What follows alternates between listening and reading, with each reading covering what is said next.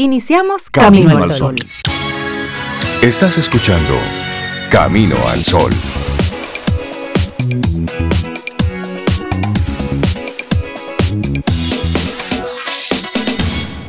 Fin llegó la quincena de junio.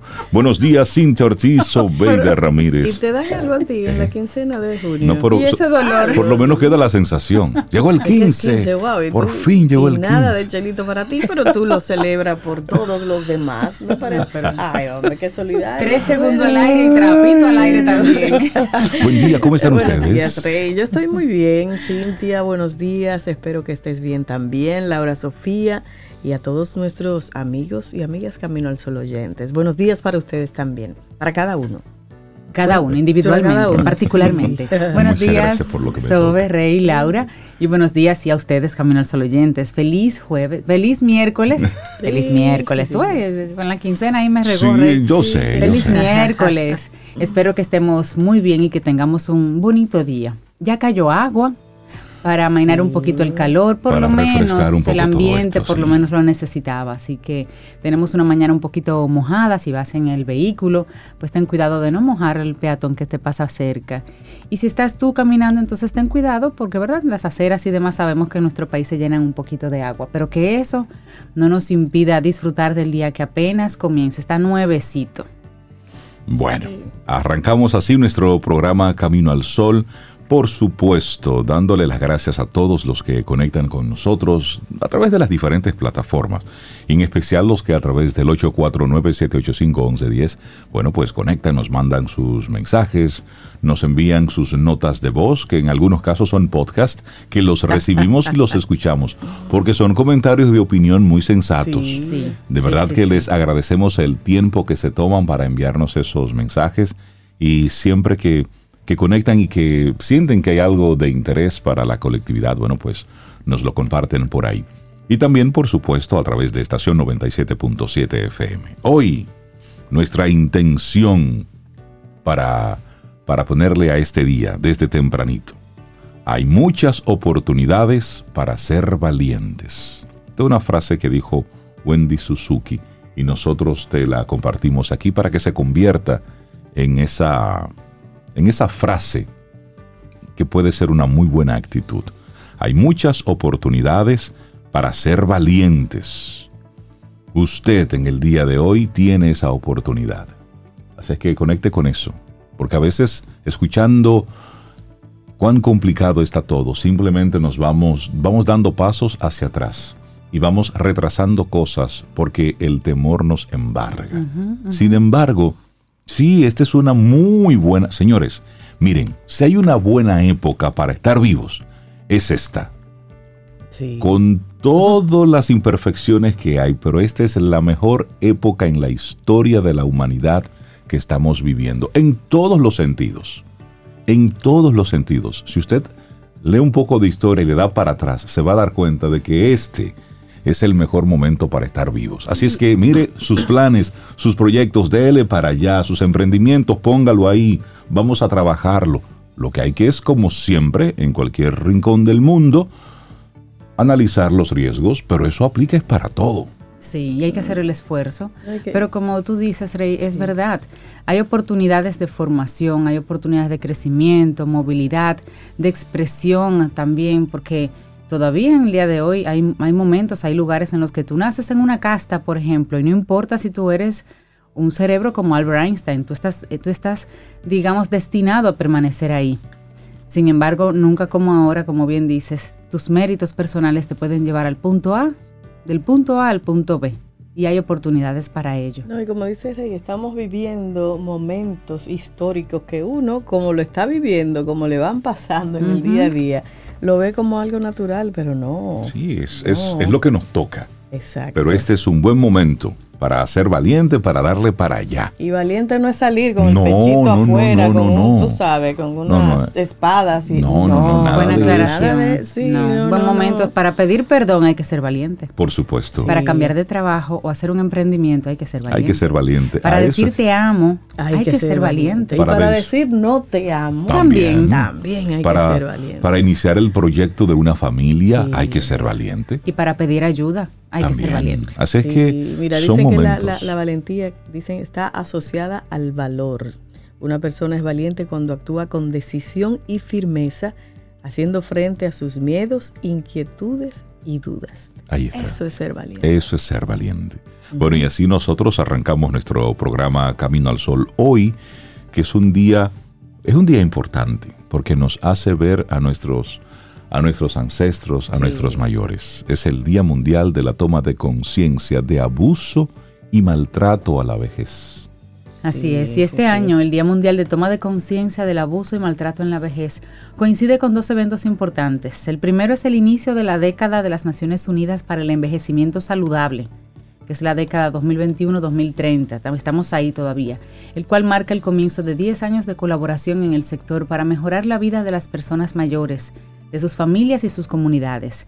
El segundo es la conmemoración del vigésimo aniversario de la Segunda Asamblea Mundial sobre el Envejecimiento y la cuarta revisión y evaluación de la implementación del Plan de Acción Internacional de Madrid sobre el envejecimiento. Ambos hitos nos brindan la oportunidad de dar un empuje a la acción internacional para avanzar en la agenda del envejecimiento. Súper importante porque todos, si tenemos suerte, llegaremos ahí llegaremos a ser adultos mayores. Nadie quiere las condiciones de adulto mayor, pero nadie quiere morir joven. Y nunca pensamos en eso hasta que nos toca muy de cerca. Y oye, estos datos entre el 2019 y el 2030, se prevé que el número de personas de 60 años o más aumente en un 38%, de mil millones a mil 1.400 millones, superando en número a la juventud a nivel mundial y este crecimiento será especialmente mayor y más rápido en las regiones en vías de desarrollo y requiere que se presente mayor atención a los desafíos específicos que afectan a las personas mayores incluso en el campo de los derechos humanos. Y el maltrato de las personas mayores es un problema social que existe en los países en desarrollo y en los países desarrollados y por lo general no se notifica suficientemente en todo el mundo. Tan solo en unos pocos países desarrollados hay tasas de prevalencia o estimaciones que se sitúan entre un 1 y un 10%. Aunque se desconoce la magnitud del maltrato de los ancianos, su importancia social y moral es indiscutible. Por este motivo, este problema requiere una respuesta mundial que sea multifacética que se centre en la protección de los derechos de las personas de edad. Y es cierto estos datos, porque aquí se habla de cómo se está visibilizando el maltrato intrafamiliar, el maltrato a la mujer, el maltrato a los niños, pero no se habla del maltrato a los envejecientes. ¿Cuántos hijos maltratan a sus padres porque ya no se pueden valer? Y, el maltrato no tiene que ver con, golpes ni, ni, acciones físicas. Que sí, por un lado, pero el Hecho de, sí, claro, es parte de. Pero el hecho de usted no visitar a sus padres, no llamarlo, no ocuparse de cómo están, de que sus necesidades, por lo menos básicas, las tengan cubiertas, eso es maltrato. Por supuesto. Eso es maltrato. Creo que China o Japón están regulando eso para poder implementar multas a los hijos que abandonan a sus padres a su suerte. Eso, es increíble, exactamente. no debería ser. Dicen que las formas de definir, detectar y resolver el maltrato de las personas mayores tienen que marcarse en ese contexto cultural y considerarse junto con los factores de riesgo que tienen una especificidad cultural, como tú muy bien dices. Pero e, es, es importante darle, darle mucha atención a esto y visibilizarlo. Si bien es cierto que en países como los nuestros, países latinos, es, es muy cercano con, con papá, con mamá, con la viejita, con el vecino. No es menos cierto que también bajo esa sombra pues ocurren muchos maltratos. Así es, mira, y 10 consejos rápidos o sugerencias para cuidar a una persona mayor en, en la casa. Sencillo, ¿eh? Realizar un diagnóstico de sus necesidades. Por ahí comenzamos. Luego, hacer acuerdos entre la familia quién va a venir tal día, quién va a hacer tal cosa, quién lo va a acompañar al médico. Reunir un buen equipo de profesionales para apoyar a nuestro envejeciente. También establecer una rutina diaria para este familiar. Establecer también un plan de seguridad. Llevar un registro de sus medicamentos, muy importante. establecer un plan de alimentación, ayudarle a mantenerse física y cognitivamente activo. Activo. Llévele de esos jueguitos de palabras y sudoku y esas cosas. Ayúdele a mantenerse socialmente conectado. Bríndele afecto, atención y detalles. Es eso. Sencillo. Bueno, pues hoy es un día en el que lo, mostramos así en Camino al Sol, precisamente para, para dar una especie de aparte. Día Mundial de la Toma de Conciencia del Abuso y del Maltrato a la Vejez. Y ojo que todos vamos para allá, ¿eh? Si tenemos suerte. Si tenemos suerte. Exacto. Y los viejitos son nuestros tesoros. Claro que sí. Tomes el tiempo. Bueno, y hoy hay otro día mundial interesante. Ay, ese me gusta. El Día del Viento. El Día Mundial del Viento. El Día Mundial del Viento. Y es un acontecimiento que se celebra todos los años, el 15 de junio. Y es el día perfecto para descubrir el viento y sobre todo el que está relacionado con la energía eólica y sus posibilidades para cambiar el mundo. Aquí, ¿cuántos, cuántos parques eólicos ya? Tenemos como dos, ¿verdad? Oh, em, sí, yo, conozco dos allá en el sur. Exacto. En el sur profundo. En más de 75 países hay parques eólicos que abren su puerta al público para mostrar cómo la energía del viento se transforma en una fuente de electricidad limpia, barata y autóctona. ustedes lo conocen, ¿verdad? Pero por dentro no, no, no sé. No, por dentro no, lo muestran. No, yo he visto. Nosotros conocimos el Parque Eólico Larimar, pero está el Parque Eólico Matafongo, que queda como por Baní, por ahí por esa zona. Eso está Parque chévere. eólico Los mm. Guzmancitos también. Nosotros tenemos viento, eso es para utilizarlo. Así es que hoy es el Día Mundial del Viento. La energía eólica está ahí a los gobiernos. Dejen ya los, los combustibles fósiles tranquilos. Comencemos a utilizar lo que tenemos. Viento, sol, energía de la gente. Todo eso es ah, bueno para crear energía eléctrica. Mira la energía de la gente aquí, eso puede ser bueno empezar a explorar esa Para empezar a explorar. Tenemos mucha energía. Arrancamos nuestro programa Camino al Sol, son las 7:14 minutos. Hicimos un preámbulo bastante amplio hoy. Arrancamos nuestro programa con buen ánimo, buena disposición, buena actitud. Está lloviendo, póngase su paraguas, utilice zapatos cerrados y bueno, y no, no salga con ropa blanca hoy porque nos gusta andar con ropa blanca cuando está lloviendo. Pero arrancamos nuestro programa Camino al Sol. ¿Qué tiene que ver la ropa blanca con la ¿Se ensucia más fácil? No tengo idea, pero hay como una tendencia. Arrancamos con música Laboratorio Patria Rivas presenta En Camino al Sol, la reflexión del día.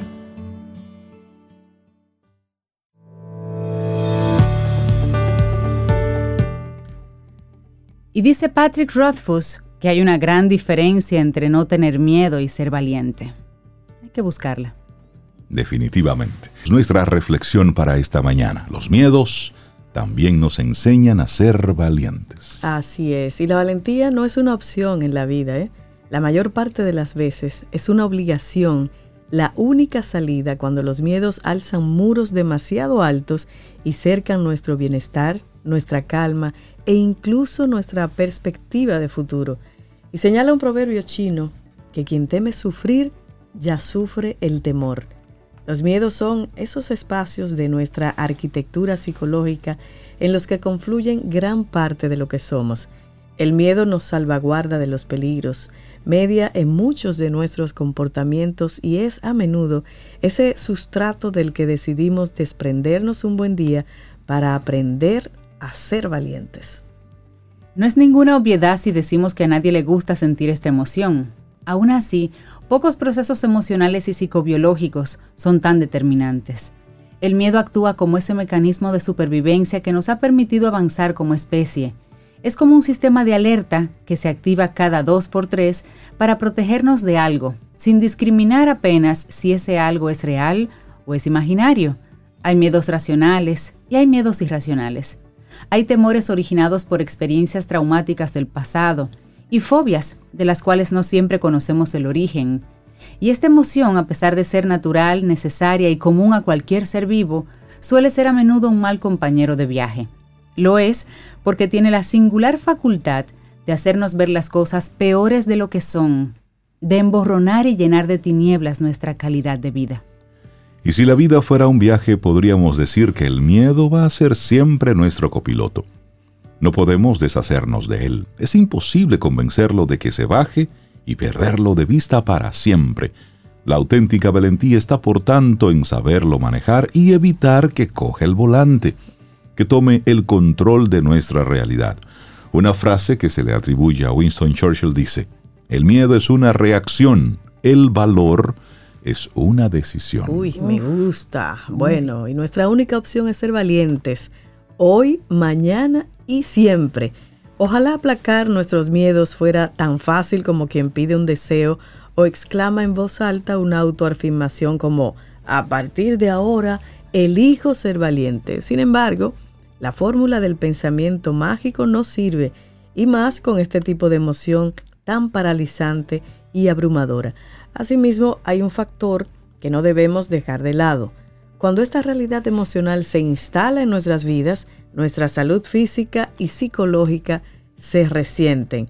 Es común que nuestros miedos se entremezclen con el estrés. Es esa bruma ligera que nos acompaña día tras día, llenando de grises cada cosa que hacemos.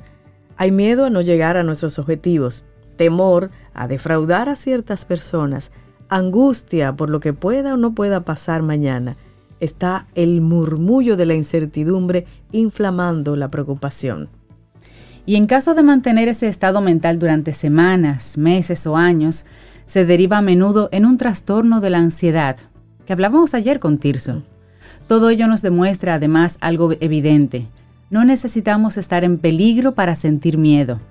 No necesitamos estar en una situación amenazante para experimentarlo. El temor más común emana de una mente que construye sus propios miedos en base a la complejidad del contexto que lo rodea.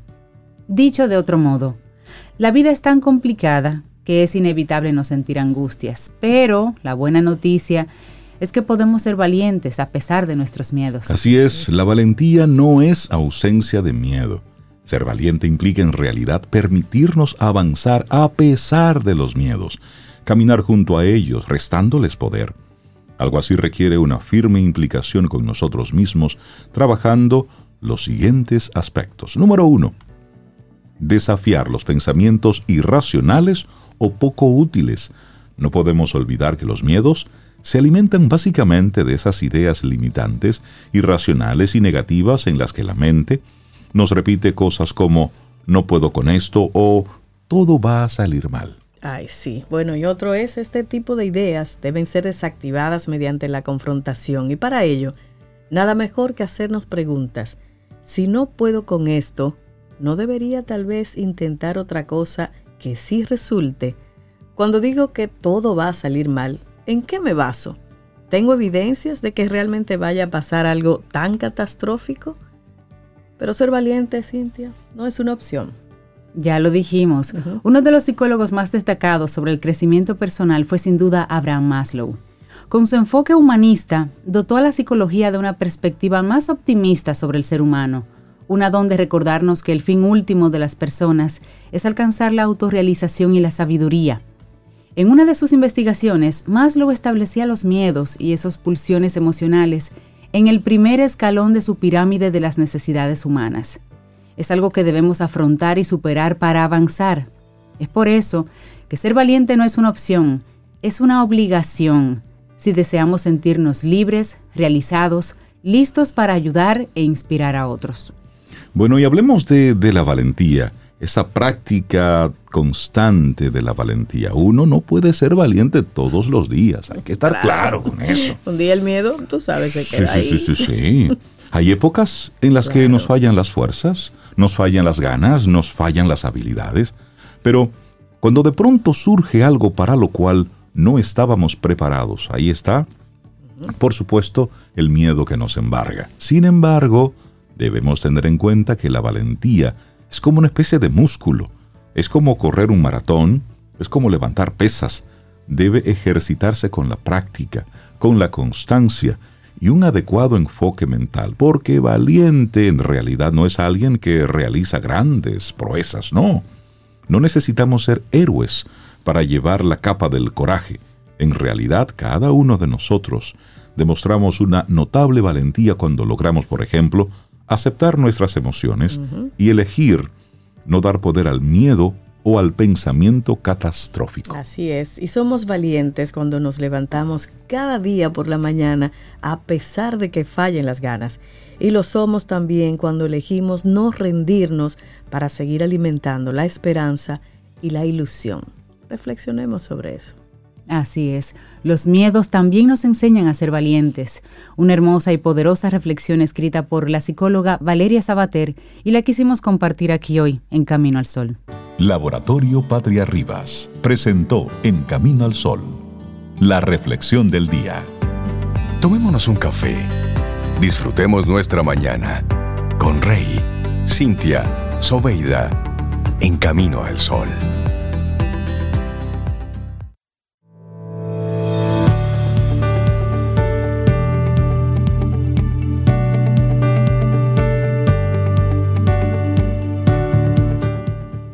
Para mí, la valentía es levantarse para defender lo que uno cree. Una frase de Sophie Turner, o sea, de Sansa. de Game of Thrones. Señores, aquí somos unos obsesionados con Game of Thrones. Sabes que yo estoy escuchando el, audiolibro de, Game of Thrones y ah, realmente es, es, que el libro como tal es mucho más rico que la película. Como pasa porque siempre. Hay, hay detalles, hay conversaciones, hay Sí, que en una película hay que hacer un condensado. ¿En el audiolibro tiene efectos? O no, no, no, no, no, es, la narración sola, pero es espectacular. ¿Y cómo, cómo tú puedes transportarte a esos mundos mágicos? Tú sabes, es interesante. yo de una vez me entro a ese mundo y me lo imagino todo. Tú sabes que mañana va a estar ocurriendo algo muy mágico en Baní. Gracias a Neno por por decirnos. Mira, y mañana es no laborable, o sea que es. bueno pasar. ¿Y qué es lo que es para Mañana es eh, Corpus Christi, es mañana. Ese es el feriado de la Iglesia Católica. Pero, mañana en Baní eh, tenemos la Feria del Mango. Feria del Mango. Entonces, ese día es importante. Ese día es loca caravana para allá. Por supuesto, ese día es para. ¿Quién es el que tiene el baúl más, el baúl más grande? El, el baúl más grande, ¿quién lo tiene? Yo no quiero imaginarme. Pero tú sabes que podemos pedir refuerzo. Porque Giovanni Montero tiene un, vehículo que tiene un baúl grande ah, y ahí pues, caben muchos pues ese va, ese vehículo va. Giovanni Montero de ese perfil. Buen día, ¿cómo estás? buenos días, buenos días, Rey. Además, Giovanni, es una buena, un buen ejercicio mental y físico. El uno, claro, yo, cada latica de mango, subirla y tirarla ahí en el baúl con cuidado. Sí, solamente hay que imaginar cojo mango, subo mango. exactamente, ¿En qué momento como mango? Como mango, ¿en qué momento? ¿Sabes que en esa feria deberían implementar un espacio para el maroteo? Porque eso, es, un gran ejercicio físico, el maroteo. Hay que desarrollar muchas tú habilidades. ¿Te encaramabas en el árbol o tú le tirabas de abajo o un palo largo? Todas las anteriores. mi primer negocio fue de mango. También, Cintia. Mi primer negocio fue de mango a los nueve años. A ustedes no se les puede hablar de comida, de inmediato se conectan. Y lo vendí en recreo. No, no, a usted no, se le puede. pero bien. No, no, estaba en negocio. A ustedes, no se le puede hablar de comida que de inmediato conectan. Giovanni Montero, buen día, qué bueno conectar contigo, amigo. Buenos días, hoy desde la distancia. Así es, hoy decidiste quedarte por allá, pero está bien. La lluvia, tú sabes. No, son los trabajos, las distancias. Exacto, exacto, los trabajos, eso es bueno, eso es bueno. Bueno, y hoy estarás hablándonos sobre el juego interior. Así es, el juego interior. Eh, mira, uno de, los elementos que generalmente los, los entrenadores, vamos, vamos a empezar golpeando a los entrenadores, una de las cosas que, generalmente los entrenadores eh, trabajan con sus atletas son procesos mecánicos. Por ejemplo, un entrenador de tenis, ¿cuáles son las instrucciones que le da un tenista? Golpea la bola, eh, agáchate más, sube, saca, eh, la raqueta más atrás. Si ponemos una máquina a tirar bola, la máquina puede hacer exactamente lo mismo que el entrenador. Exactamente lo mismo. Exacto. Entonces, ahí, ahí es que vamos a enfocarnos. Hay dos tipos de juego, hay dos tipos de entrenamiento.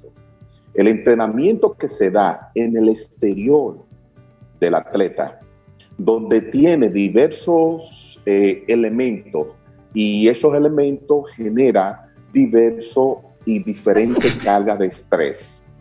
Ejemplo, tenemos eh, el entrenador que está dando una infusión, al, al jugador o al equipo que estoy enfrentando, la situación de juego, el ambiente, el terreno, los fanáticos. Fíjense que son eh, factores diversos que generan en sí su propio nivel de estrés. Pero todos esos elementos son, son diferentes. Ahora bien, cuando nos vamos al juego interior, que es ese juego interior que produce una sola carga de estrés.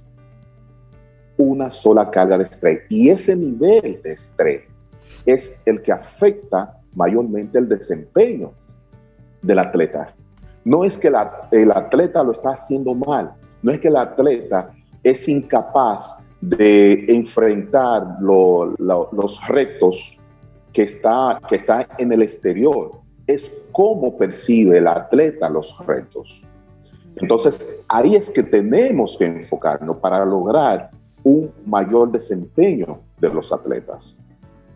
Eh, Jimmy O'Connor, eh, Connors, que es un, eh, realmente un, entendido en la materia del tenis, planteaba de que los jugadores profesionales de tenis, el 95% de ellos tiene que ver con el aspecto mental.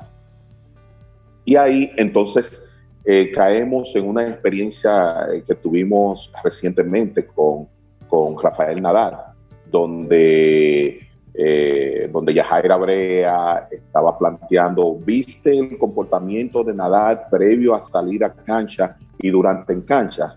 Si ustedes no lo han visto, Nadal tiene un comportamiento muy característico que se pudiera clasificar como obsesivo compulsivo. Él tiene que colocar las botellas de agua en una posición perfecta, no exacta, perfecta. Y esto le permite entonces canalizar los niveles de ansiedad y estrés y concentrarse en su juego. Fíjense que de esta manera él no se enfoca en el juego exterior, lo que va a pasar, quién va a enfrentar. Él no se enfrenta a estadística. Él más bien hace las paces con ese juego interior para tener los resultados que necesita en el partido. Él hace un ritual ah, personal, que quizás alinear esas botellas lo hacen a él enfocarse en la botella, la alineación de la botella. Y olvidarse un, poco y olvidarse un poquito de lo que va a pasar en el momento siguiente. Exactamente. Entonces, ¿qué pasa, ¿qué pasa en este sentido, Cintia? Por ejemplo, todos nos estresamos. ¿Por qué? ¿Por qué nos estresamos? Tememos fallar tememos fallar. Casi siempre. Perdón, eh, muchas veces no nos sentimos preparados para asumir el reto, entonces eso, eso genera ese, ese nivel de estrés.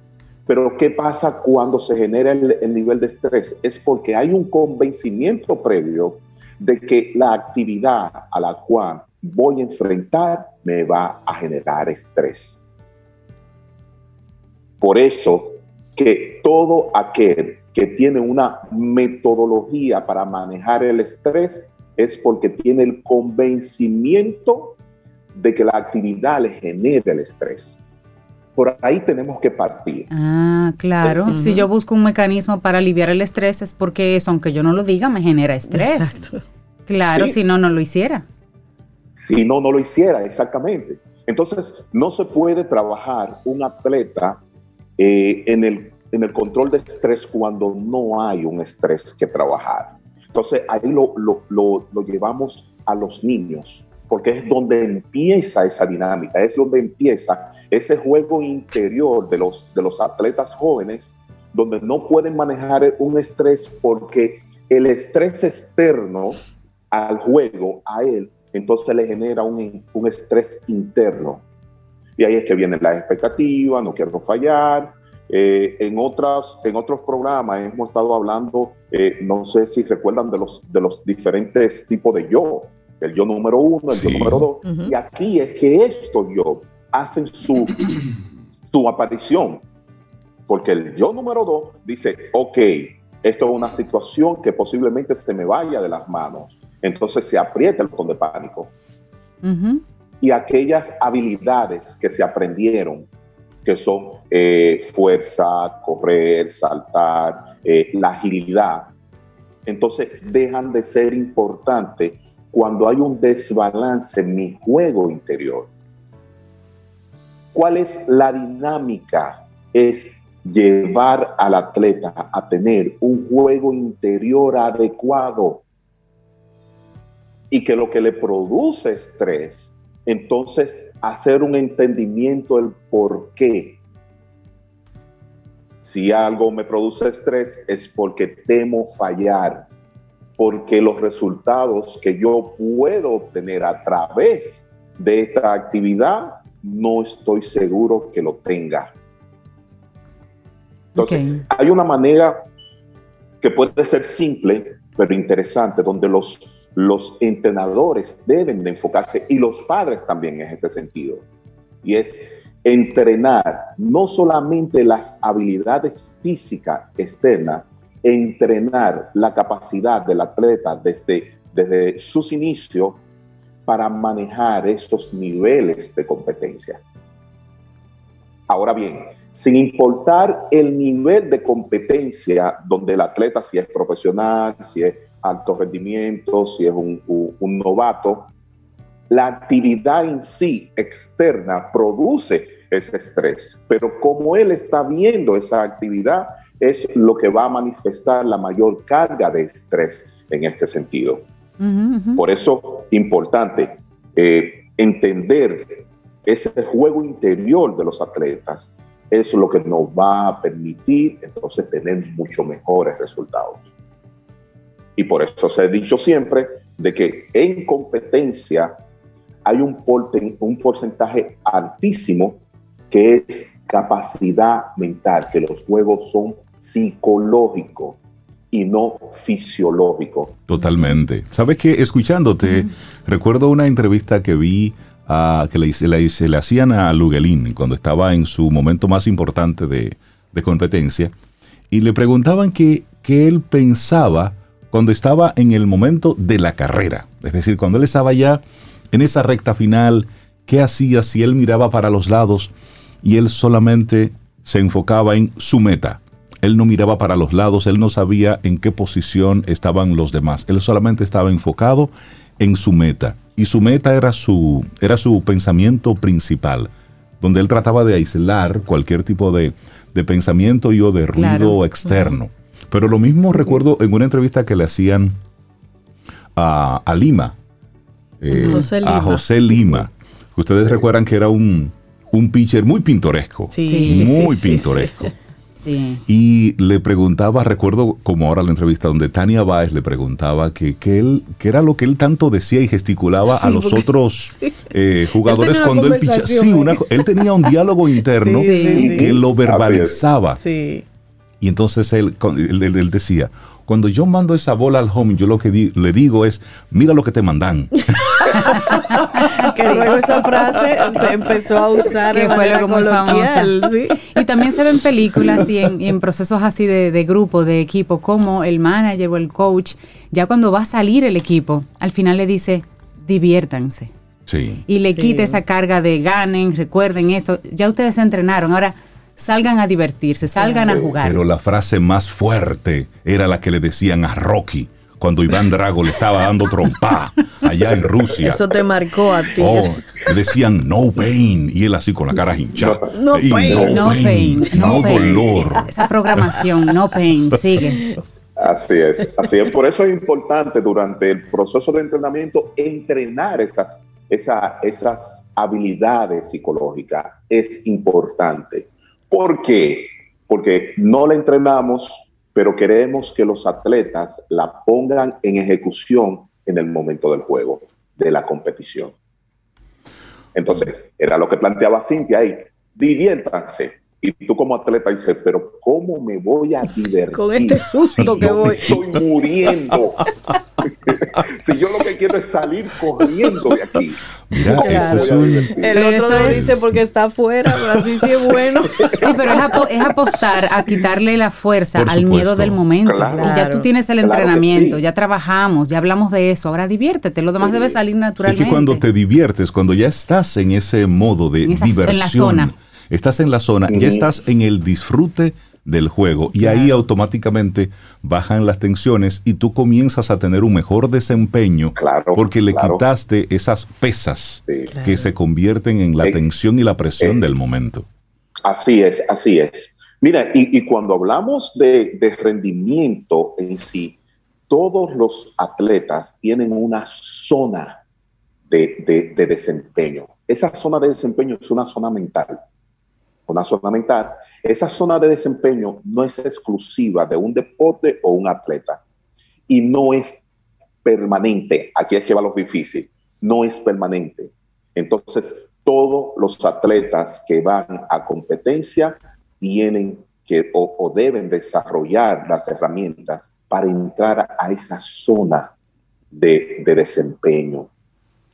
Y cuando entramos a esa zona de desempeño, todo se nos da todo. Por ejemplo, eh, vámonos con la NBA. Curry. Curry en el juego anterior, Curry todo se le dio. Pero en el último juego, eh, yo creo que fueron 11 puntos. Porque toda la falló. Entonces, cuando estamos hablando con, eh, de un atleta como Curry, que el porcentaje de, de, de incestar es altísimo y que un juego, entonces, no pueda hacer su juego, estamos hablando de que estaba jugando fuera de la zona de rendimiento. Por eso esa zona es mental. Es una zona mental de rendimiento. Oye, me interesante esto del juego interior que hemos compartido hoy con Giovanni Montero de, de ES Perfiles. La gente que se quiera poner en contacto contigo, Giovanni, ¿cómo puede hacerlo? Bueno, puedo hacerlo a través del teléfono 809-750-0716 o a través de la de Instagram arroba perfiles. Excelente. Estaremos esperando su llamada y su contacto para ayudarlos. Sí, necesitamos conversar, Jova, porque eh, se me salió ahí.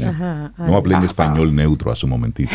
¿Se dieron cuenta? dije, dije trompa. trompa. Me salió así porque es que ahí hablé desde la emoción. Claro. Entonces. Y es válido. y como eso yo lo vi en Salcedo. Es decir, eh, sí, yo, vi a Rocky en Salcedo, cuatro veces la vi. En el cine, en el cine Karina. él, pensó que en algún momento iba a ganar más rápido. en alguna versión.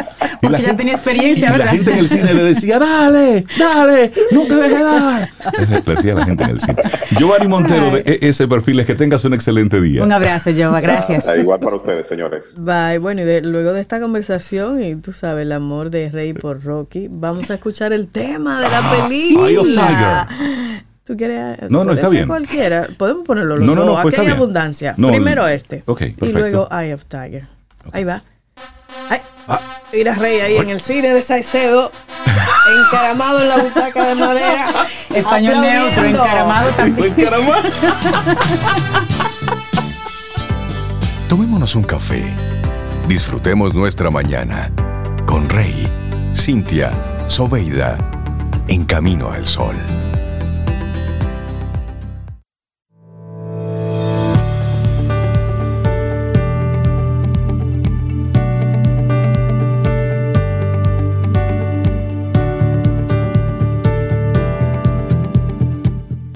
¿Sabías que el proceso de aprendizaje del ser humano es algo que debe tener lugar durante toda la vida? Constantemente estamos aprendiendo, o deberíamos estar aprendiendo, y el aprendizaje nos proporciona un crecimiento intelectual, cultural y resulta fundamental para crecer como personas. Aquí en Camino al Sol creemos en eso, y por eso tenemos el segmento Quien Pregunta Aprende con Escuela Sura, donde siempre conversamos con nuestros amigos de Seguro Sura República Dominicana de temas súper interesantes y actuales. No te pierdas el próximo miércoles el segmento que ya estamos trabajando para ti. Quien pregunta aprende con Escuela Sura. Y seguimos avanzando en este camino al sol a través de estación 97.7 FM y por supuesto a través de caminoalsol.do. Estamos ahí conectados siempre. Momento entonces para darle los buenos días, la bienvenida a una mujer que es valiente, Y lo ha demostrado a través de sus emprendimientos y a través de todos los trabajos en los que se involucra y en todas esas, esas locuras tan buenas que a ella se le ocurren, porque es una mujer, aparte de valiente, que es brillante. Y además ella es colaboradora de Camino al Sol. Sí, sobre todo esa parte me gusta. Sí. Caril Taveras, experta en estrategia comercial, es conferencista, es docente y bueno, es la cabeza de Ideox. Caril, buenos días, ¿cómo estás? Buenos días, la cara visible de Ideox, pero mira, te voy a regalar un atributo más, la intensidad hecha ser humano. También, gracias eh, por tú misma definirte. Gracias, sí, Lo dijiste tú. Sobeida, Sobeida, mira, eso, eso Me tapé los oídos. de crecimiento. aceptar eso, aceptar. Crecimiento y autoaceptación. Eso no tiene alternativa. Vamos arriba, vamos arriba. Así te queremos, así te queremos, Karina. Hablemos de cultura hoy, transformando la cultura, el ADN cliente céntrico como pilar de la transformación empresarial. Uy, vamos a contextualizar esto. Okay. Rey, Cintia, Sobeida y los amigos de Camino al Sol. Ustedes se preguntarán, ¿y por qué en una sola frase estamos uniendo cultura, ADN, cliente centrismo? Bueno, para eso es importante que definamos estos conceptos primero y nos vamos contextualizando. Okay. Lo primero es que el ADN, yo creo que la mayoría lo sabe porque nos lo dieron en esa clase de química horrorosa que nos tocó tomar en el colegio. Horrorosa. Horrorosa. Yo realmente sufrí mucho con esa clase. Este, es esa abreviatura de ácido desoxirribonucleico. ¿Qué trabajo me dio aprenderme eso, señor? Ay, sí, Terrible. Mi profesor de química del colegio, bueno, un señor maravilloso, yo creo que hizo muy buen trabajo porque me lo aprendí. Esa molécula compleja que se encuentra dentro de cada célula de nuestro cuerpo. Contiene instrucciones necesarias para crear y mantener vida. Entonces, ¿por qué el ADN nos hace únicos? Bueno, nos hace únicos porque esas células a su vez alojan el código secreto de la vida. Es un código exclusivo de todos los seres vivos, lo que nos hace irrepetibles, únicos. Y es como un almacén de información que va guardando y determinando cómo somos nosotros como seres humanos. Las empresas tienen sus ADNs también y eso es lo que las hace únicas. Y esto se logra a través de la cultura. No vamos a encontrar empresas con las mismas culturas, aunque hayan mezclado colaboradores una y otra, porque hay una, una unicidad de conceptos en estos elementos. Entonces, ¿qué es cultura organizacional? Bueno, este es un tema que domina nuestra socia y buena amiga Raquel Pérez y yo le he tomado prestado algunos de sus elementos para poder ilustrar este tema, porque lo trabajamos en el ecosistema y nos gusta poder tener este formato colaborativo. Cultura organizacional, según Fons Trompenars, son los valores, es la forma de trabajar y de comportarse, son los ritos, los rituales y una manera compartida de hacer las cosas. Pero San Ignacio de Loyola el fundador de los jesuitas, lo define de una forma todavía más simple. Y dice, es nuestro modo de proceder. Entonces, para poder entender esto, y voy a ilustrarlo con un ejemplo para que los, los eh, seguidores nuestros y los amigos de Camino al Sol nos entiendan mejor, imaginemos un iceberg, ¿verdad? El 20%, que es lo que tenemos arriba en el iceberg, que es solamente la parte superior de ese gran... Lo que se ve. La visible. Lo que se ve es exactamente eso, lo que podemos observar. Entonces, si lo estamos llevando al espacio de la cultura, aquí tenemos alojados los procesos de una organización, el lenguaje que se comparte, la estructura organizacional, la tecnología, atención, que esto es, vamos a comenzar a unir los puntos. Sin embargo, el 80% restante, lo que no se ve, tenemos las creencias, las percepciones de los individuos, las ideas que se dan por hecho. No llegue los viernes después de las 8 que el jefe ese día llega enojado. Eso se da por hecho y no está escrito en ningún lugar dentro de la organización. Y la cultura como tal se aloja en este 80% restante. Entonces, ¿por qué se hundió el Titanic? No vio el iceberg, no vio el 80% del iceberg y un barco casi insumergible se estrella con un iceberg y en pocas horas se hunde. Esto pasa con muchas organizaciones, esto pasa con muchas empresas que intentan la transformación. ¿Desde dónde? desde uno de los elementos visibles, desde las herramientas. Así es. Intentan la transformación eh, eh, digital desde, los, desde, lo, desde el área de tecnología, invitan a, traer muchísimo herramientas a la organización, pero esto no produce transformación. Eso solamente nos va a dar la capacidad de implementar una estrategia, de habilitar una estrategia. Y se convierte en algo puramente estético. Absolutamente. Y entonces viene la quemazón de recursos, la quemazón de talentos. Entonces, si nosotros no intentamos esa transformación desde el activo más valioso de la organización, que es el colaborador, y es quien le va a dar vida a la estrategia de transformación adoptada por la empresa, y va a adoptar esos elementos del ADN que ya hemos definido en una etapa previa, realmente no van a comprender el proceso de transformación deseado. Es aquí donde nosotros hablamos de cliente centrismo y unimos el tercer componente de nuestro tema de hoy. ¿Por qué? Porque el cliente interno va primero en este proceso de transformación. Esa estrategia de transformación debe iniciar con una buena visión de cómo vamos a trabajar el concepto de transformación con nuestros colaboradores, porque nadie da lo que no tiene. Entonces, para esto, para lograr una adopción cultural de esos elementos que se requiere, debemos haberlo entregado a los colaboradores, esos elementos únicos, haciendo el símil con lo de la molécula, lo que le va a dar vida a la, a la organización, lo que hablábamos hace un rato, y es como la organización debe adoptarlo desde dentro hacia afuera para poder vivir esa transformación deseada. Tenemos un ejemplo buenísimo en el BBVA. El BBVA, esta, esta gran organización del sector financiero eh, europea, pero ya eh, eh, multipaís, está en, en, en México, por ejemplo, en América Latina, inicia su transformación desde la cultura y le declara a sus colaboradores, aquí nos vamos a comportar de una manera diferente, ustedes son nuestros principales clientes. En ese ejemplo hay muchísimos elementos buenísimos para lo que estamos hablando. Entonces, ¿cuál sería ese flujo correcto de la transformación. Ya habiendo dicho que necesitamos un ADN nuevo, que los colaboradores son los que van a, llevar ese proceso de transformación, que las herramientas no son las que nos dan el poder para transformarnos, sino que son habilitadoras de una transformación. Pues entonces el flujo correcto sería, ok, surge una necesidad de transformarnos.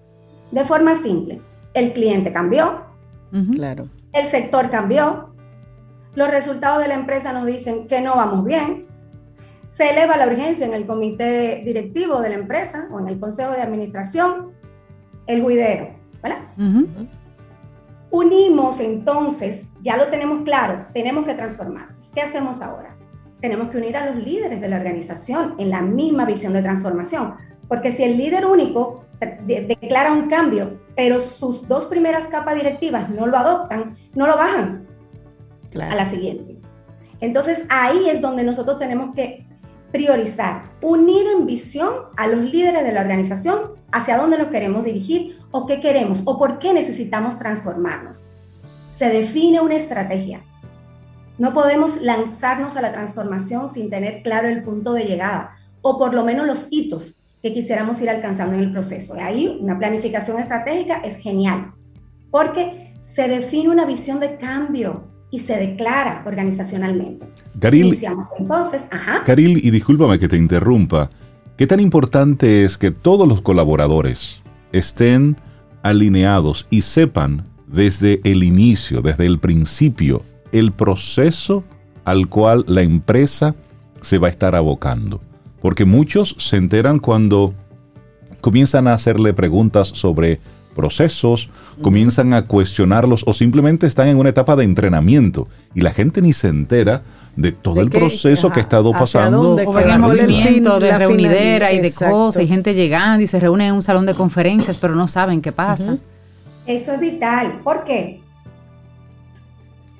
Perdonen, es vital. ¿Por qué? Porque son ellos los que le van a dar vida. Entonces sabemos que en las organizaciones tenemos dos canales de comunicación, el oficial y el no oficial. Y si nosotros permitimos que el no oficial gobierne el proceso de transformación, va a ser mucho más largo, va a ser mucho más doloroso y vamos a perder muchos talentos en el proceso. además, además, Caril. Es fundamental. Además, Caril, y discúlpame que te interrumpa de nuevo, es que hay una tendencia a que cuando en una empresa hay asesores externos, cuando hay toda esa, todo ese aparataje de alguien que viene de fuera. La gente automáticamente comienza con el miedo. Eso era como cuando en el colegio iba un visitante, todos los muchachos salíamos al pasillo de quién era. Van a cancelar gente. Mira, Karil, pero, pero estamos totalmente al revés, porque yo he visto empresas que empiezan primero a formar a los colaboradores en el uso de la tecnología, porque hay una transformación digital. Pero sí, como tú dices, me gustaría que tú reforzaras esa parte. Empieza por arriba, empieza por el liderazgo y eso va bajando, porque si no es muy difícil. Es muy difícil. nosotros tenemos eh, pues datos eh, de nuestras propias investigaciones y de investigaciones de segunda fuente que aseguran que el 80% de las organizaciones que han iniciado el proceso de transformación desde la, desde la herramienta, desde tecnología, fracasan.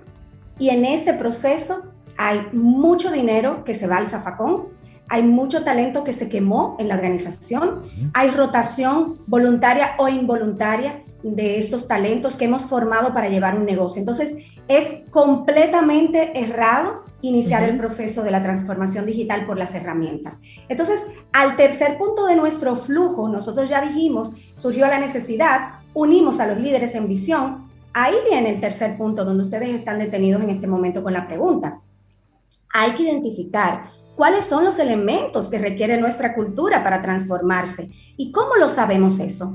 Poniendo el oído en el corazón del cliente interno, escuchando a nuestros colaboradores. ¿Por qué? Porque si cultura es todo aquello que hacemos de forma diaria, no lo que está escrito en la pared, es lo que se vive dentro de la organización, ¿Cuáles son esos elementos que hoy yo tengo en mi cultura que no me van a permitir el proceso de transformación? Porque lo dice Peter Drucker y lo repite constantemente nuestro buen amigo, socio y sensei empresarial Jesús Izquierdo. O sea, la cultura se desayuna todos los días a la estrategia. Si nosotros no somos capaces de entender cuáles son los elementos de mi cultura actual y cuáles son los elementos que necesito de la nueva cultura a insertar a la organización, no vamos a dar con ese cambio deseado. Y lo vamos a ver en un ejemplo en, en un momentito. Entonces, el cuarto punto de este proceso en el que nosotros nos debemos orientar, porque la mayoría de la gente me dice, perfecto, nos dice a todos, perfecto, Caril, Jesús, Raquel, tengo todos estos elementos, ¿cuál es el orden? Entonces estamos tratando de darle un poco de estructura porque cada organización es diferente, pero a grandes rasgos este sería el proceso. Identifiqué esos elementos que requiere nuestra cultura y comencé a diseñar cuáles son los que necesito. Un buen punto de partida es una estrategia cliente céntrica que comience con el cliente interno primero, una propuesta de valor integral para nuestros colaboradores.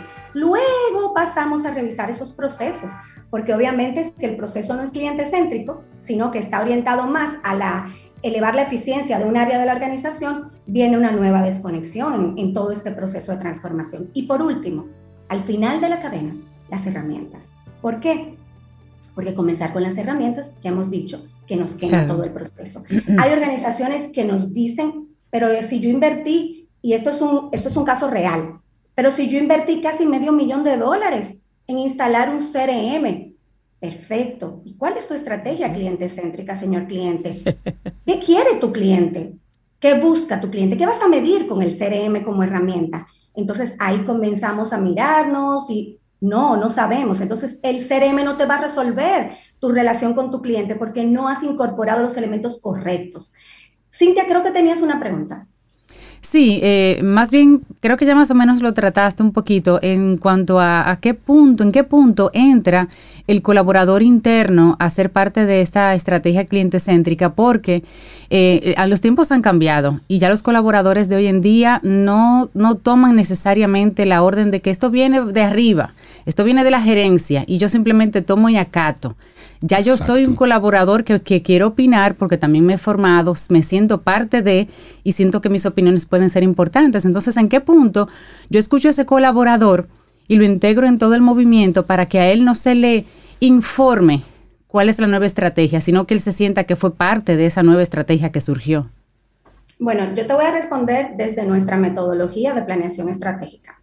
Eh, no, no, no, no voy a decir que la nuestra es la mejor o la única, pero la nuestra ha, dado resultados. Bien. Nosotros recomendamos a nuestros clientes que una vez las dos primeras capas directivas están alineadas en la visión y han definido juntos con nuestro apoyo hacia dónde como organización se quieren dirigir, entonces tenemos que involucrar a los colaboradores, sobre todo a definir los valores organizacionales. Y esto no se va a hacer con la organización completa, pero sí con un buen grupo que represente a la organización. Porque si hemos de transformar la organización y le compartimos a nuestros colaboradores a grandes rasgos hacia dónde nos queremos dirigir y entonces los invitamos a una siguiente capa o a una mezcla de capas organizacionales a definir junto con nosotros cuáles son esos valores que nos van a, llevar al camino deseado. Es una, una creación, es una co-creación y la gente que forma parte del diseño se compromete con la ejecución. Entonces, es, la respuesta es, mientras más pronto y le puedas compartir la información que necesita, porque you need to know, you know, you don't need to know, you don't know. Porque eso, eso, forma parte de creo, sí, claro. Cada quien debe manejar un tipo de información, que de acuerdo a su nivel. Totalmente. Entonces, ahí yo quiero aprovechar esa pregunta de Cintia para ilustrarlo con el caso de Netflix. Hoy Netflix está en problemas, pero sabemos que Netflix eh, hizo un proceso de transformación integral muy interesante. Netflix no nace como lo conocemos hoy. Netflix era una empresa más completamente análoga. El modelo de negocio era muy simple. Te hacías miembro de Netflix, pagabas una mensualidad y ellos te enviaban en Estados Unidos, ellos te enviaban 30 eh, películas al mes. Lo único que te requerían era que no tuvieras más de 7 películas al mismo tiempo. Y todo esto era por el correo interno de los Estados Unidos. Entonces, para de contar. Netflix vio las tendencias, Netflix entendió los tiempos y Netflix como un futurólogo empresarial llama a su gran competidor Blockbuster y le dice, hey, tú eres el grande de este negocio, tú tienes los recursos, yo tengo esta visión, unámonos y transformémonos porque el cliente está cambiando y pronto esto de alquilar películas en DVD o CD o, cassette no va a existir porque la gente está en otro modelo de, de, consumo. Y obviamente la arrogancia del grande, tú estás loco, le dijo Blockbuster. No, yo no quiero hacer negocio contigo. Y bueno, ya sabemos que Blockbuster está en el cementerio de las empresas y que Netflix repunta y se convierte en lo que conocimos. Hoy sus acciones han cambiado por otras razones, pero no porque su cambio cultural no lo hicieron. De forma lo que pasa es que llega un momento en el que el mismo Netflix se convierte entonces en, el, monstruo. Entonces también tiene que ir moviéndose a lo que está ocurriendo. Caril, este tema es, es intenso, es extenso, es profundo. La gente que quiera ponerse en contacto con Ideox para seguir profundizando y conectarse con todo esto de la transformación de la cultura. Y hacer el proceso. y hacer el proceso. ¿Cómo conectan, con, ¿Cómo conectan con ustedes? Bueno, acá tenemos nuestro nombre, cómo se, escribe. Pueden entrar a nuestra web www.ideox.net en nuestras redes sociales y pronto vamos a estar eh, pues subiendo un blog a, a nuestra página de nuestra cuenta de LinkedIn para que puedan conocer con más profundidad todos estos elementos. Le vamos a contar la historia de Netflix, cómo ellos lanzaron la transformación desde la cultura, cómo unificaron en visión al liderazgo en tres grandes áreas y luego cómo definieron los elementos que iban a trabajar como valores para la organización. Y yo le tengo un, reto, un reto a Caril. Ajá, ¿cuál es? En una próxima intervención hablemos del despliegue que esa estrategia no se quede en la web muy bonita, sino qué hay que hacer ya para desplegar eso en toda la institución. Eso en la praxis. Eso me gustaría. Karil Taveras de Ideox, muchísimas gracias. Que tengas un excelente día. A ustedes. Gracias, Karil. La vida, la música y las estrellas. En camino al sol. Camino al sol.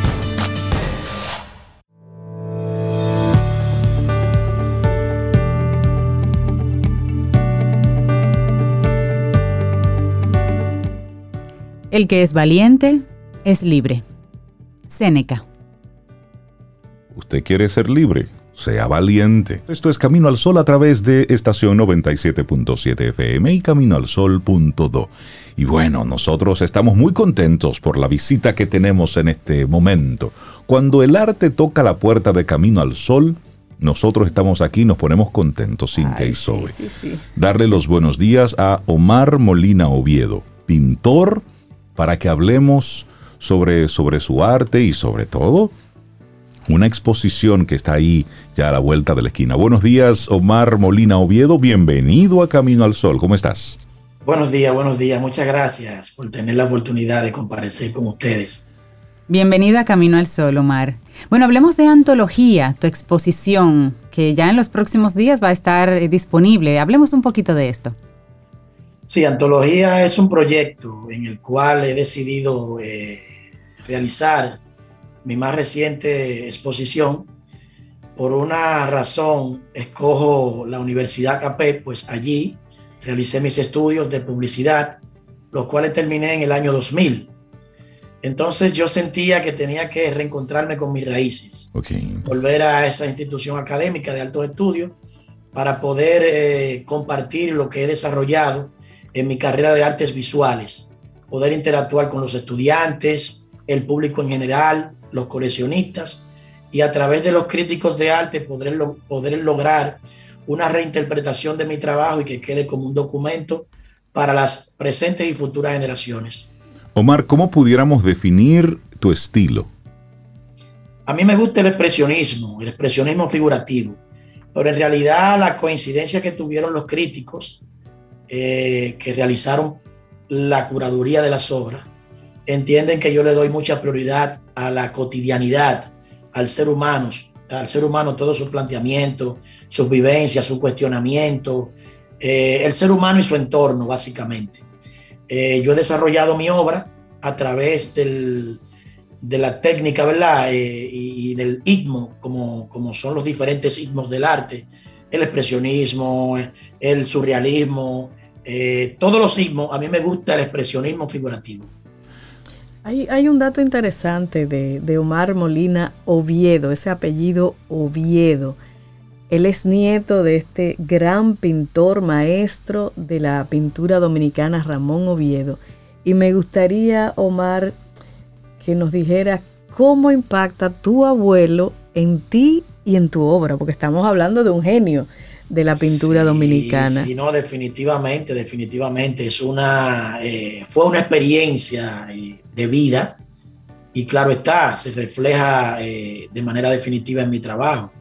Yo tuve la gran oportunidad de estar bajo su manto prácticamente desde que abrí los ojos. pude interactuar mucho con él en su taller, verlo realizar todo tipo de trabajo, desde obras de pequeño formato hasta murales los cuales también tuve la oportunidad de interactuar con él, recibir sus consejos, eh, eh, todo, absolutamente todo. Yo creo que marcó definitivamente de manera trascendental eh, tener una figura de esa dimensión, y no solo para mí, sino para muchos artistas. El maestro Ramón Oviedo fue una punta de lanza. fue un hombre que evolucionó constantemente su obra y eso dio paso a que tuviera eh, una, serie de seguidores, eh, entre ellos colegas inclusive que iban con él eh, desarrollando su trabajo. Y como no, Oviedo significa un paradigma, no solo, no solo para mí, sino para, para todo el que, el que desarrolla el trabajo del arte y cómo no, es un baluarte de, nosotros los dominicanos. Tú en, tus, en tu respuesta un poquitito te has adelantado a la pregunta que sobre tu abuelo te tenía y era, la, pregunta es, ¿cómo fue ser nieto de Ramón Oviedo? ¿Te recuerdas tú con el pincel, ayudando? cuando ¿Cómo fue esa interacción? Esa, obra ¿Llegaste, ¿Llegaste a la pintura por, motivación propia o él te, te impulsó? Bueno, en realidad fue una manera, eh, fue muy espontáneo, fue muy espontáneo. Él era muy cuidadoso, inclusive cuando se trataba de él estar trabajando, no permitía inclusive casi que nadie eh, interrumpiera ese momento, eh, porque es parte muy íntima del creador innato. Claro. tener esa, ese tipo de concentración. Sin embargo, él fue una persona muy accesible eh, le permitió a muchas personas, todo el que quería acercarse a él para recibir eh, cualquier consejo, ya sea propiamente del arte. Pero en mi caso se dio de manera espontánea. Él nunca me dijo, eh, por ser mi nieto, ven, siéntate aquí o tú vas a hacer esto. O mira, muchacho, vete de ahí que me estás interrumpiendo, cosas así que dicen los abuelos. O coge un pincel o sales. Yo desde muy temprano cierta inclinación de manera ah, natural. Ah, qué bueno. ¿Y, cuando, tú decides entonces, en esa misma línea, Omar, dedicarte a, la pintura, es decir, tomar esto como, como un oficio, eh, ¿cuándo decides tomar el pincel en serio? Desde muy temprano, eh, siempre yo estaba haciendo uno que otro dibujo pero ya cuando termino el bachillerato, decido eh, propiamente iniciarme en la carrera de publicidad, la cual terminé en la, en la Universidad CAPEC, pero tan pronto yo termino la universidad, yo siento que mi vocación verdadera, o sea, mi vocación innata era el arte visual. Y ahí decido, eh, claro está, los conocimientos adquiridos en la carrera de publicidad claro. marcan también eh, con muchas asignaturas que envuelve el tú desarrollar eh, el dibujo, la creatividad, el diseño eh, y los conocimientos eh, adquiridos propiamente en la academia son también parte importante y parte, integral de mi obra.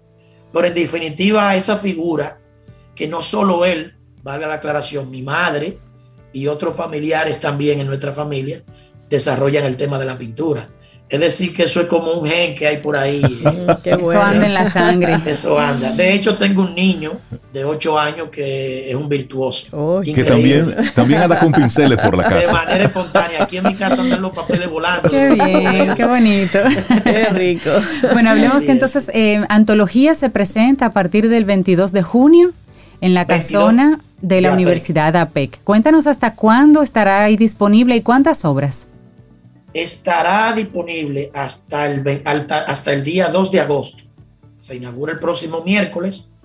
Eh, le hago la invitación a todo el público en general y como no a ustedes también. Eh, sería formidable también verlo por allá. Si no pueden ir a la inauguración, va a estar hasta el día 2 de agosto. Estamos hablando de que será del 22 de junio hasta... 22 de junio próximo. Hasta, el 2 de, agosto. Muy bien, será en la, en la casona que está en ahí. La en la casona de APEC, donde se desarrolla el, el programa APEC Cultural. Excelente. Súper. Omar, yo no te puedo dejar ir sin preguntarte, ¿cuándo tú dejas una obra tranquila? ¿Cuándo tú dices, ya, hasta aquí? Bueno, en realidad, en realidad una obra nunca se termina. Nunca se termina. Uno tiene que tener una intuición dentro de la lógica de decir hasta aquí llegué.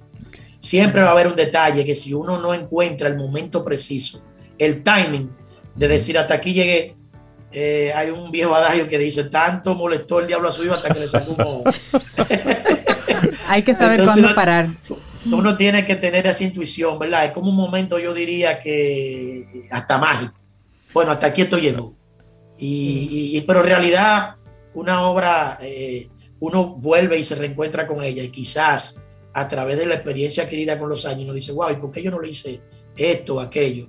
Pero es parte de los procesos propiamente de formación. Y hablando de esos procesos, ¿tienes tú algún tipo de ritual cuando estás frente a ese lienzo en blanco? no, el deseo, el amor, la disciplina y, yo creo que el genio Picasso eh, decía que la inspiración se, se, logra en el taller. Trabajando. Eh, uno no puede estar esperando que la inspiración llegue. La inspiración se llega en el campo de, de batalla. Frente Pero, a un lienzo en blanco. Fajado ahí. Eh, eh, sí, sí, el trabajo, la disciplina y el arte propiamente es un sacerdocio. Pero cuando estás así en ese lienzo en blanco ya vienes por lo menos con una idea o te va surgiendo en algunos casos, eh, cuando hay un proyecto, por ejemplo, ya, ya sea un mural para un tema específico, sí viene uno ya con una idea más o menos preconcebida. Okay. Pero en realidad eh, uno puede bocetar, pero ya cuando va al lienzo y va, vamos a decir, a la dimensión real, a veces muchas cosas tienden a enriquecerse o a cambiar. Omar, tus obras van a estar aquí expuestas, en eh, antología, pero ¿dónde las personas pueden adquirir tu obra? ¿O ahí se podrá comprar? Tú trabajas también en cargos. Cuéntanos un poquito esa parte comercial, porque el pintor necesita vivir. Hay piezas que estarán disponibles, que pertenecen a, eh, son, son de, mi, de mi colección, ¿verdad? Que van a estar disponibles. Pero en esta ocasión, como es una exposición antológica, la comparto con una persona a la cual yo le tengo mucho aprecio, que fue de las primeras personas que yo le comenté mi trabajo y me dijo, bueno, si tú andas buscando obras de 10, 15 años atrás de la que tú has hecho, aquí está la primera obra que yo te compré. Wow. Yo creo que yo tengo una obra de Omar. Se llama Fernando Báez Guerrero. Oh, eh, tiene una gran colección de mi trabajo y él va a ser parte importante en compartir la colección que tiene de mis trabajos más la colección que pertenece a la Voy a revisar, yo tengo una. yo creo que tengo una obra tuya, Omar, la voy a revisar desde que llegue a casa. Sí, es verdad. Sí, es una mujer en, un en un salón. ojalá que así sea, ojalá que así Voy a mandar la foto. Darle las gracias a Omar Molina Oviedo, pintor criollo, y recordar la exposición Antología, que será del 22 de junio hasta el 2 de agosto se va a estar presentando en La Casona. Eso es en APEC, ahí en la Máximo Gómez. En la Máximo Gómez, sí, sí. Esa es nuestra alma mater. Los tres somos egresados de APEC. ah, bueno, pues entonces somos Conocemos muy bien ese rinconcito. sí. sí, sí, sí, sí, Omar, muchísimas gracias. Un abrazo. Felicitarte por tu obra. Feliz día, Omar. Y gracias. Gracias, Omar. Abrazos. Ten un buen día, un buen despertar. Hola. Esto es Camino al Sol. Camino al Sol.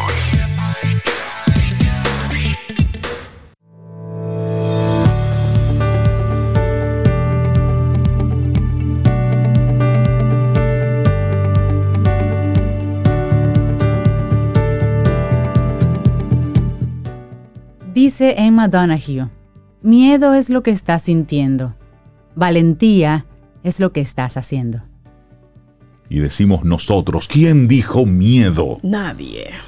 Bueno, sí hay miedo y... ¿Me doy una licencia? Sí. ¿Quién dijo miedo? No, a veces hay que tenerlo, a veces hay que tenerlo, el miedo te alerta. Bueno, una licencia para una pronunciación incorrecta de la palabra sí, eso miedo. Muy nuestro. ¿Quién dijo miedo? ¿Tiene, ¿Quién, dijo miedo? ¿no? ¿Tiene miedo? ok, perfecto. bueno, vamos a ir llegando a la parte final de nuestro programa Camino al Sol por este miércoles, mitad de semana. La próxima vez que nos escuchemos será el viernes. Oh, sí. Sí, mañana es día feriado. Mañana es día de Corpus Christi. no hay un puente. Oye, ¿eso quería hacer puente? No, nuestros amigos Camino al Sol oyentes no nos permiten hacer puente. Ah, perfecto. Ellos quieren que estemos el próximo viernes a las 7 de la mañana conectados, de nuevo, todos juntos, para tener un buen arranque del día. Así es que mañana es jueves Corpus Christi para los que siguen esa celebración de la Iglesia Católica. Nosotros siempre los días feriados los, los respetamos y hacemos una pausita y reconectamos el próximo viernes. Así es. Tengamos por lo pronto un mega miércoles. Vamos a darle con todo a este día que tenemos por delante. Y esperamos que hayas disfrutado del contenido del día de hoy. Recuerda nuestras vías para mantenernos en contacto. Hola arroba caminoalsol.do Visita nuestra web y amplía más de nuestro contenido. Caminoalsol.do. Hasta una próxima edición. Y pásala bien.